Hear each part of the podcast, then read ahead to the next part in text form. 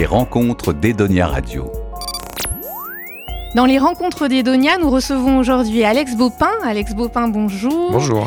Vous êtes en résidence à la Sirène parce Oui. que vous créez un spectacle autour du cinéma de Serge Gainsbourg Ouais. que vous allez jouer pour le festival Sœurs Jumelles à Rochefort. Mm. Qu'est-ce qu'on va voir dans ce spectacle? Oh bah qu'est-ce qu'on va entendre surtout? Non, en plus c'est vrai, on va voir des choses, vous avez raison. Eh Ben euh, l'idée c'était de dire qu'il y a quand même un rapport entre Serge Gainsbourg et le cinéma qui est assez étroit parce qu'il a à peu près occupé tous les postes qu'on peut occuper au cinéma. Il a été acteur, il a écrit des films, il en a réalisé, et puis il a été compositeur de bandes originales de films. Et puis il a écrit parfois des chansons aussi qui, de façon indirecte, évoquent le cinéma. Bonnie and Clyde par exemple, évidemment avec Bardot qui, sort au moment où le film d'Arthur Penn sort. Donc, euh, bah, comme on est dans un festival sur jumelles qui mêle la musique et l'image, je me disais qu'il y avait une vraie cohérence à essayer de réfléchir autour de, de l'œuvre de Serge Gainsbourg. Et donc, qu'est-ce qu'on va voir? On va entendre des gens, des invités que j'ai qui vont venir chanter des chansons, beaucoup. Mais il y aura aussi de la musique qui sera jouée de bande originale. On va voir des extraits d'archives télévisuelles, beaucoup, qui sont pas forcément en lien direct avec Serge Gainsbourg, mais qui peuvent évoquer des choses. Je sais pas, le cinéma érotique dans les années 70, par exemple, comme il a écrit la bande originale de Goodbye Emmanuel. Et puis on va aussi entendre des textes parce que moi ça m'amuse toujours d'aller chercher des articles, des poèmes, des. Enfin voilà, c'est une espèce de collage tout ça qui fait que normalement ça devrait être euh, rigolo parfois, euh, joli de temps en temps et émouvant à la fin. Et moi, quand je vais au spectacle, si j'ai ça, bah, je sors, je suis assez content.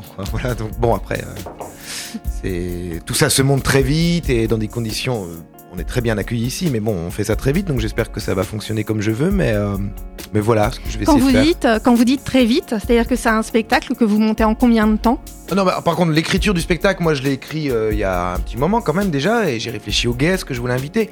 Non, le truc c'est qu'on arrive ici assez simplement, on a eu deux jours de répétition à Paris pour monter la musique. Et puis on est arrivé ici le 1, 2, 3, on a trois jours. Trois jours pour monter, lumière, son, musique, les invités qui commencent à arriver aujourd'hui et demain. Quels pour sont certains ces- le jour même. Vous pouvez nous donner les noms des, des Bien invités sûr. Alors, qui c'est que j'ai j'ai invité? 8 personnes. J'ai invité Clotilde M, une actrice qui va ch- chanter et lire des textes. Dany, qui a chanté du Gainsbourg dans sa vie, comme on le sait. Françoise Fabian. Clou. Euh, j'ai encore une fille que j'oublie. Alors, je vais faire les garçons. Pierre Guénard, de Radio Elvis, mais Pierre Guénard de Pierre Guénard aussi. Adrien Gallo. Dominique Besnéard, qui va pas chanter, mais qui va jouer la comédie avec Clotilde. Et la grande Sophie. Et puis moi, un peu quand même, au milieu de tout ça. Vous, vous avez repris Love on the Beat de, de Gainsbourg en 2021. Euh, Qu'est-ce qui vous plaît chez Gainsbourg? Qu'est-ce qu'est-ce qu'il a en plus, Gainsbourg? Ah bah évidemment, évidemment c'est des passions d'adolescence. Moi j'adorais les chanteurs quand j'étais jeune et je crois qu'à 15 ans, en 89, j'ai acheté, ils avaient sorti une intégrale de Gainsbourg, la première, ça s'appelait De Gainsbourg à Gainsbar. J'ai acheté ça en cassette à l'époque. J'avais acheté les 9 cassettes avec de l'argent qu'elle m'avait donné ma mamie pour Noël. Et puis ben voilà, moi j'ai découvert ça, j'ai trouvé ça beau, j'ai trouvé ça contemporain, j'ai trouvé ça intéressant, puis surtout, c'est le premier chanteur qui m'a fait me dire, dis donc, euh, alors, alors qu'il passait son temps à dire que la chanson était un art mineur, je trouve que c'est le chanteur qui prouve le plus qu'en étant auteur-compositeur de chansons, on peut faire une œuvre. Une œuvre qui consiste à faire chanter les autres, à approcher d'autres domaines, le cinéma, on l'a dit, le clip, etc. Et, euh, et voilà, c'est un continent, Gainsbourg. On n'arrête jamais de découvrir des choses. Moi, j'ai j'ai découvert ça à 15 ans, j'en ai 47. J'ai l'impression d'avoir saigné tout ce qu'on peut voir sur Gainsbourg. J'ai encore découvert, grâce à Lina, des images que je connaissais pas.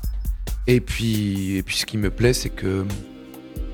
Ce qui me plaît, c'est que ça reste d'une modernité et ça reste provocateur, pas pour les mêmes raisons que ça l'était à l'époque d'ailleurs, mais ça reste, euh, ça reste une œuvre un peu interdite, un peu sulfureuse. Et quand j'ai repris Love on the Beat par exemple, mon idée c'était de dire il y a des choses dans Love on the Beat qu'on pourrait plus écrire aujourd'hui, c'est un discours idiot qu'on tient et voilà. Mais moi je trouve ça important de réaffirmer qu'à partir du moment où on se comporte bien dans sa vie privée et on fait pas l'apologie de choses abominables, hein, il s'agit pas d'être homophobe, antisémite ou voilà, euh, ben, euh, en tant que créateur, euh, la chanson, les livres, les films, c'est des endroits où on n'est pas là pour dire la morale en fait. On est là pour parfois être misogyne, euh, abominable, méchant et tout. Si on considère que tout ça, ça reste de la fiction, et je trouve ça important de le réaffirmer parce que sinon on va se retrouver avec, euh, bah, avec des chansons, des livres et des films qui vont être un peu lisses quoi. C'est pas des tracts pour moi les chansons, c'est des choses qui doivent rester euh, dangereuses. Les rencontres d'Edonia Radio. D'abord, je veux, avec ma langue natale, deviner tes pensées. Mais toi déjà, déjà tu tangues aux flux et reflux des marées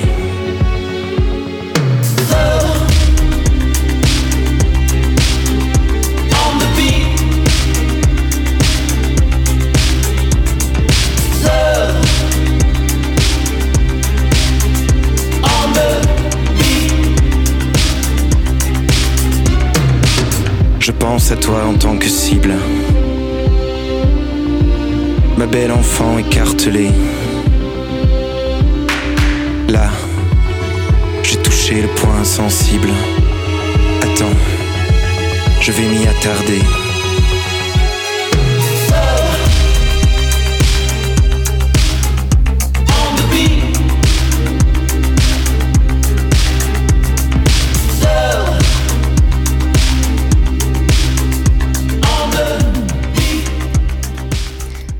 Que votre reprise de Love on the Beach, je l'ai trouvée épurée, très euh, euh, classe.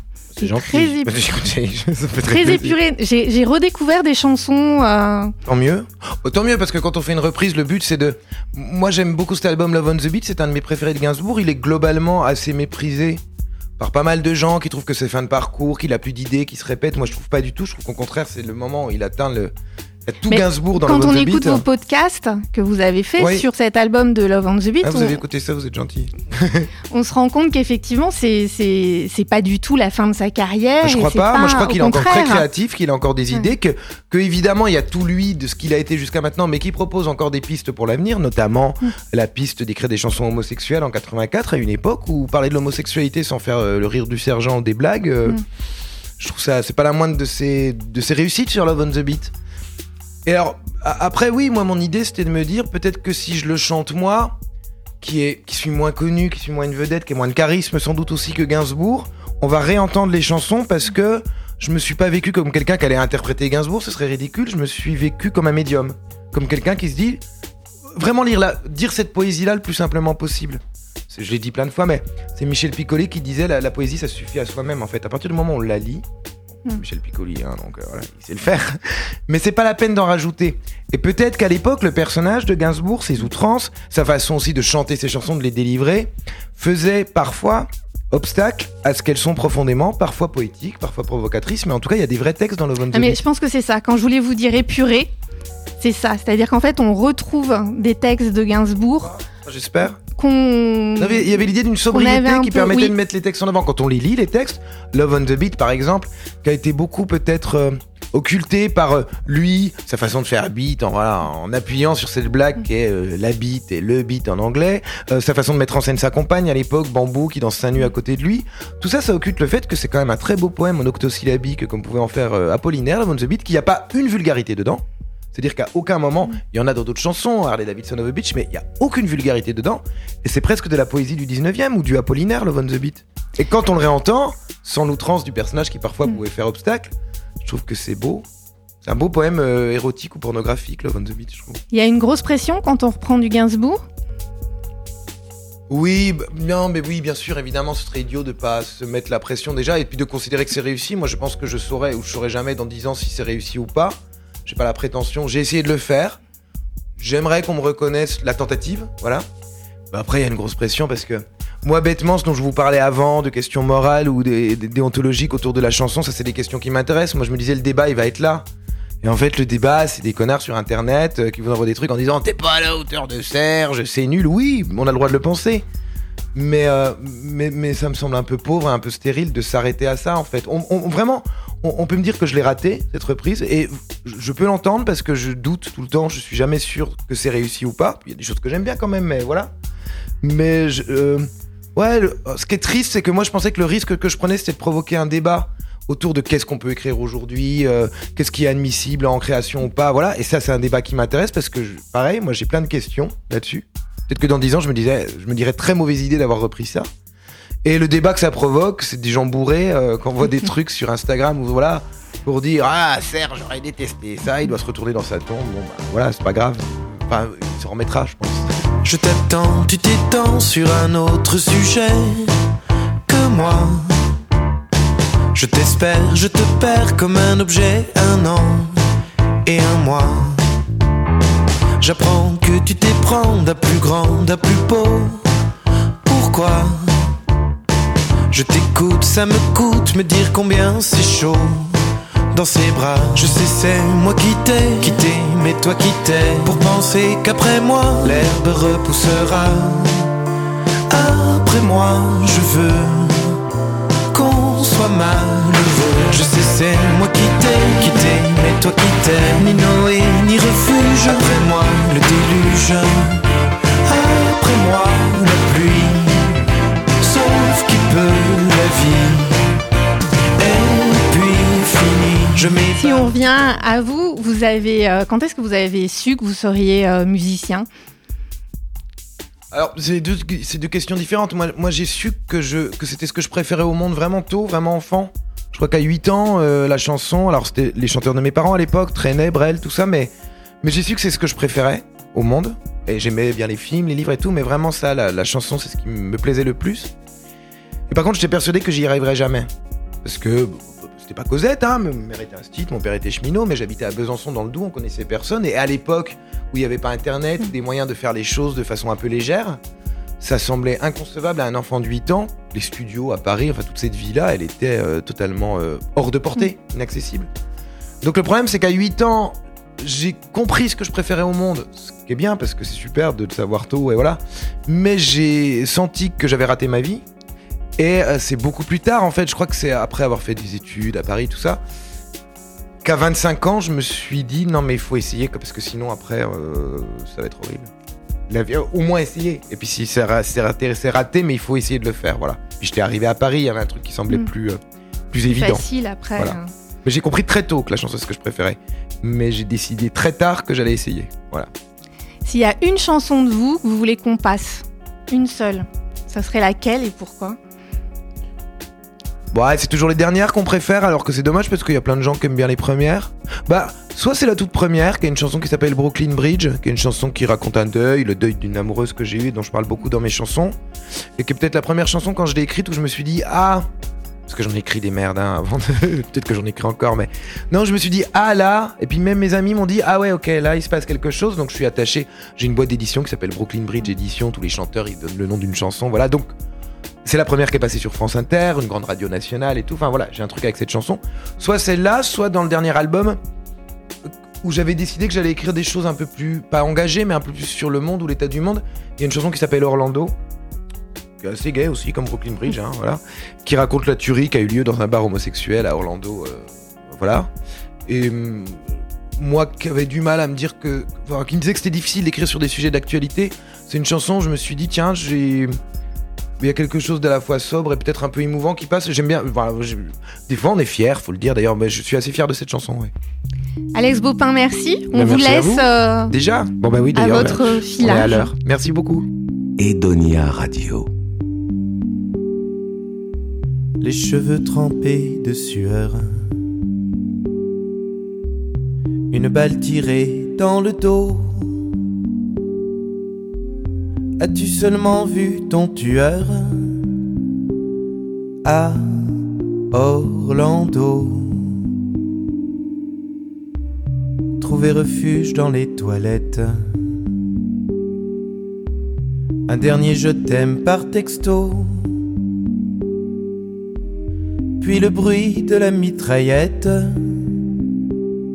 à Orlando. Les gyrophares en long cortège, les sirènes comme un sanglot.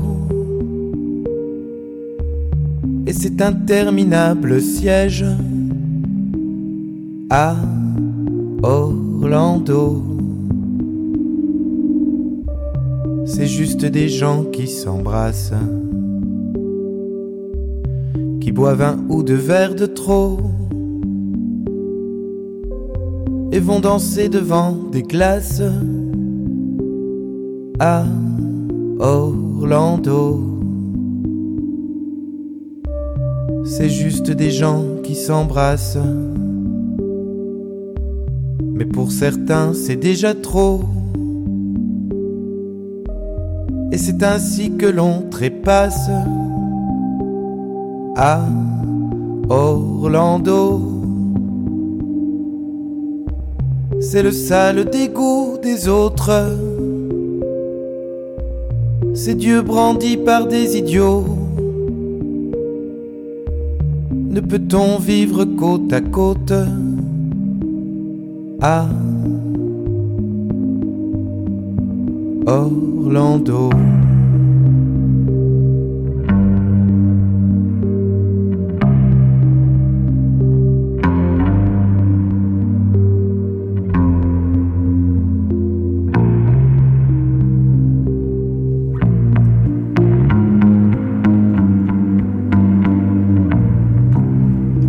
Pense à vous de mon exil.